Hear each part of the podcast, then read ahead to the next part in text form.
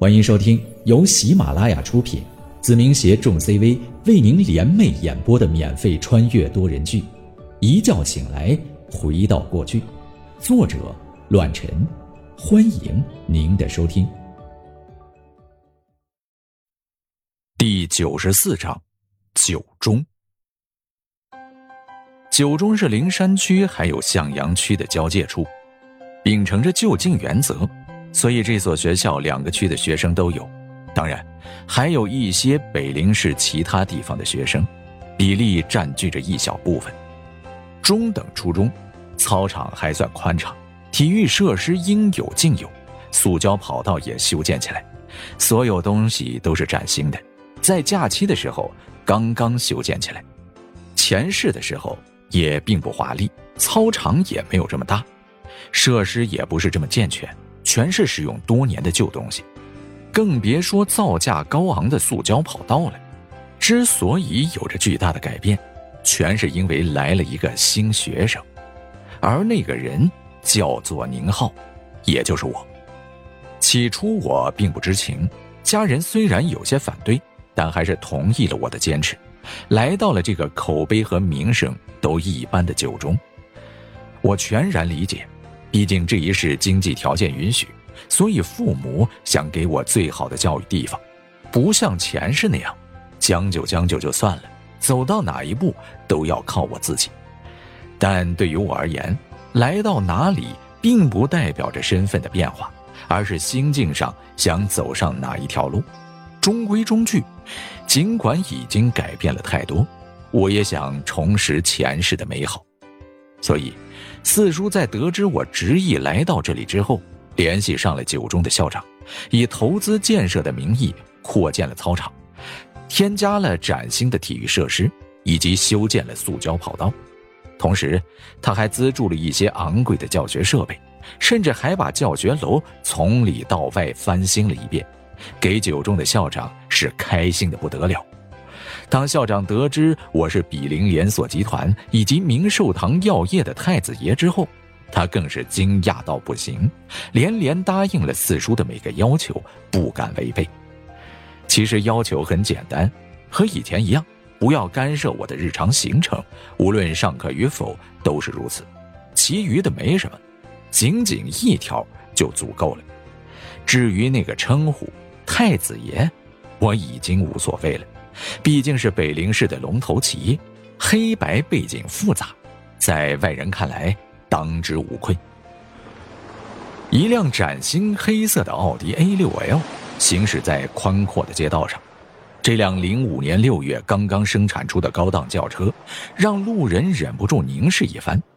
刚兴起不到三个月，能买得起这样轿车的人，可谓是非富即贵，一般家庭不敢想象。牌照就比较简单了，零 A，零幺幺零，而这个数字是我的生日，所以这辆车的主人也就是我。可能是遗传了老爸的基因，就算前世的我对于车子也是情有独钟，钟爱异常，简直是男人的毒药。可前世遗憾的就是我经手的车子都是普通的轿车，根本谈不上高档，所以乐衷于此的我。根本不可能在这一方面委屈自己，托人给我提前弄了一个驾照，享受着驾驶带来的快感和乐趣。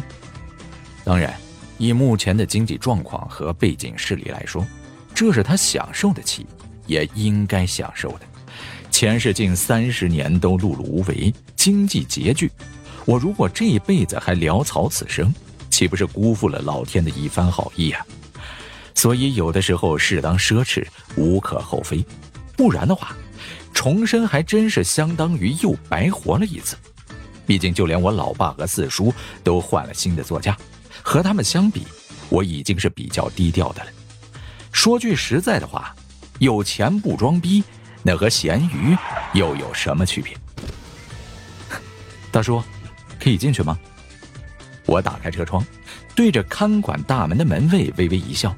征询的问了起来，大叔放下了手中的报纸，打开了窗户，冷眼说道：“非学校车辆不允许进入。”好吧，我还是比较守规矩的，毕竟是学校，不同意的话，我只能把车子停靠在校门口，等放学之后再开回去。啊，另外一点忘记说了，前世的时候没搬家，所以距离九中比较近，但现在换了住址，有了自己的车子，来回也方便一些。来往的学生惊讶地看着车内的我，一副不可思议的模样，因为驾驶室里的少年和他们年纪相仿。但这家伙竟然开着奥迪 A6L 来上学，太夸张了吧！等等等等，一个身着西服、戴着眼镜、不胖不瘦的中年男子连忙从操场处跑了出来，站在我车子的旁边。啊，那个，冒昧的问一句，你是宁浩同学吗？我点了点头，对着面前有些陌生的中年男子说道。是的，你认识我？是，就好，是就好。打开车门，那名中年男子坐在了副驾驶的位置，然后对着门卫说道：“老王啊，这辆车的车牌号记住啊，以后直接放行，不用阻拦。”哎，好的，孙校长。门卫立马打开了学校的大门，放行了我们。谢谢，我点头道谢，随后发动了引擎。放慢速度进入了校门，心中已经明白了事情的大致。同样异样的目光更加明显，所有看到这个场景的学生都无比的好奇，车里面坐的究竟是谁？竟然让校长亲自来接待，尤其是一些比较成熟的小女生，更是双目放光，有意无意的记住了我的面孔，想要认识一下。停那里吧。顺着孙校长的手指，我看到几辆车子停靠的角落，开了过去。要不是薛老板出资扩建操场，还真没有停车的地方。孙校长尴尬的笑了笑，推了推眼镜。宁同学能来九中就读，是鄙人的荣幸。我叫孙志超，是九中的校长。宁浩同学以后有什么问题，随时可以来找我，不用觉得麻烦。四哥特意嘱咐过。给你开绿灯，我停下车子，微微皱眉，解下了安全带，叹了口气。四叔投资九中扩建操场、增与设备的事情，我是知道的，但让一个校长对我特殊关照，这不是我想要的东西，同时让我有些不习惯。虽然我可以凭借着目前创造出的一切彰显自己的资本，但有些原则就是原则。这样一来，反而跟我的不忘初心有些背道而驰。孙校长，您好，我是宁浩。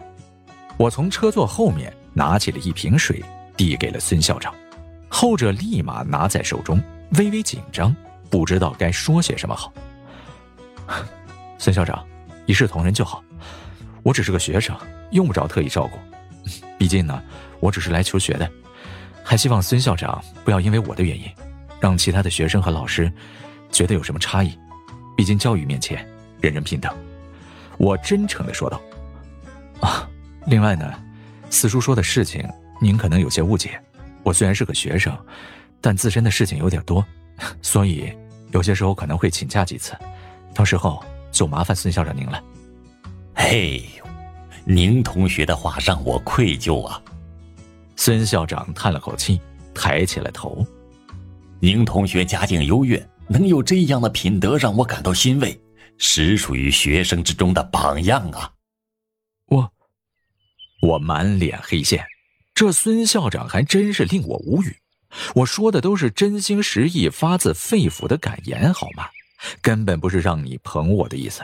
哎，算了，还是不要解释了，免得身旁的中年男子又恭维些什么。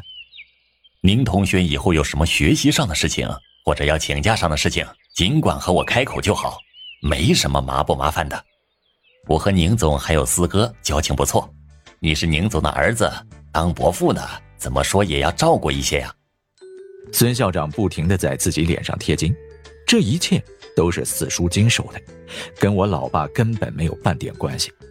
但我老爸名声在外，他自然而然的贴过来一些，显得比较熟悉。至于四叔名气更大一些，有头有脸的人物都尊称叫他一声四哥。对了，宁浩同学，上次四哥来的时候说你想要去六班。孙校长说着，然后有意无意的提醒道：“孟老师的教学水平的确不错，上一届也是最优秀的班级，但他的年纪有点小，才大学毕业没几年，这才是他第二届学生，而且小孟的脾气有点儿，呃，呃，有点不好，要不要我给你换一个资深老力的班主任呢？”孟恒久吗？我微微一笑。想起了后世那个和我如师如友的面庞，摇了摇头。哈，不用，年轻的老师有干劲，就这样吧。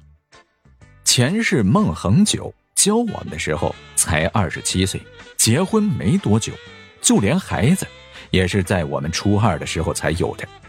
他的暴脾气我是最清楚不过，上辈子没少收拾我。但对于他来说，是我最重要的导师，教给我很多东西。年轻气盛，不仅仅是我们这个年纪的孩子，就连他也是如此。记得有一次校外打架，被他撞个正着，本身劣势的我们，有了他的加入，转败为胜，给对方揍了一顿。而回到学校后，孟恒久同样把我们也给揍了一顿。小学上面，他虽然不是老资历。但却是最新颖和最有本事的一个，多次被北陵市委评为优秀教师，获奖无数，讲了不少的公开课。孟恒久是梦想终归实现的代表，他是大山出身，个子不高，走出偏远的小山村后，有着超乎寻常的执着和梦想。但面对着现实的这把利刃，他选择了成为一个老师，而不是年少的时候那种宏伟的蓝图。后来和他关系较好的同学都知道他的最新梦想，那就是有一辆属于自己的越野车。至于达成与否，失去联系之后我就不得而知了。所以，即便知道这个暴躁的家伙是我的班主任，我也义不容辞的来到六班，因为他不仅仅是我未来三年的老师，更是我许久未见的好友。那好，你决定了，就按照你的意思来。孙校长点了点头，接着说道：“那么咱们就下车吧。今天是报道的日子，然后会有为期十天的军训。那个宁浩同学呀，军训能坚持住吗？不行的话，我就安排一下，你在家休息吧。”我无语的看着孙校长，心里想到：我虽然瘦了点儿，但也不至于连个初中的军训都坚持不了吧？这孙校长。还真是时刻都想跟我套近乎，军训挺不错的，能和同学建立感情，还能锻炼身体，不劳孙校长费心了。说着，我打开了车门，走了下去，而孙校长也连忙跟了上来，问着我还有没有需要什么的地方。本集播讲完毕，感谢您的收听，下集更精彩。